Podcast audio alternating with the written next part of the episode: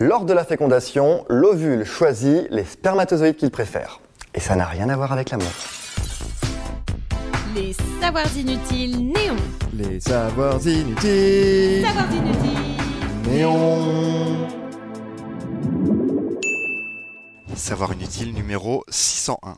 Et Eh oui, pauvre naïf, vous pensiez comme moi que la fécondation, c'est juste un marathon de gros bourrins de spermatozoïdes, à qui ira le plus vite et qui creusera le plus profond?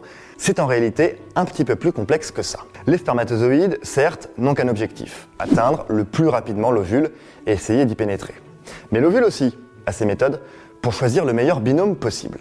Le phénomène avait déjà été décrit chez plusieurs espèces animales et il l'a été récemment chez l'homme.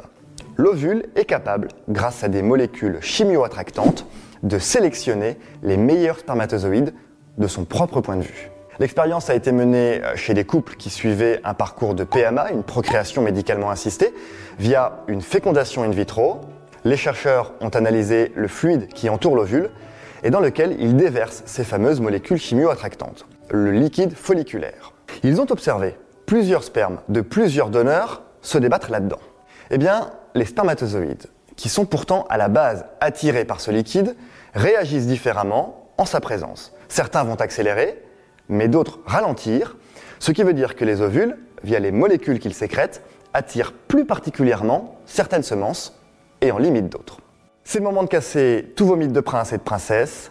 Non, ce n'est pas Mamour qui sera avantagé. En analysant le comportement de spermatozoïdes auprès de l'ovule de leur partenaire régulier versus d'autres ovules, eh bien on observe que le lien amoureux n'a strictement rien à voir là-dedans.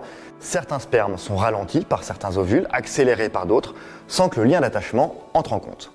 Alors, pourquoi cette technique? Les mâles misent sur la quantité pour se reproduire au mieux. Il n'y a qu'un seul ovule disponible, aucune raison donc de faire son difficile. Pour les femelles qui mettent plus de temps à produire une seule et unique gamète, il faut pas gâcher. Et c'est pour ça qu'elles ont aussi leur mot à dire pour choisir le meilleur patrimoine génétique, même après plusieurs coïts qui auraient mis des mâles en concurrence. Et c'est d'ailleurs cette particularité qui pourrait expliquer les fréquentes incompatibilités qui empêchent certains couples d'avoir des enfants.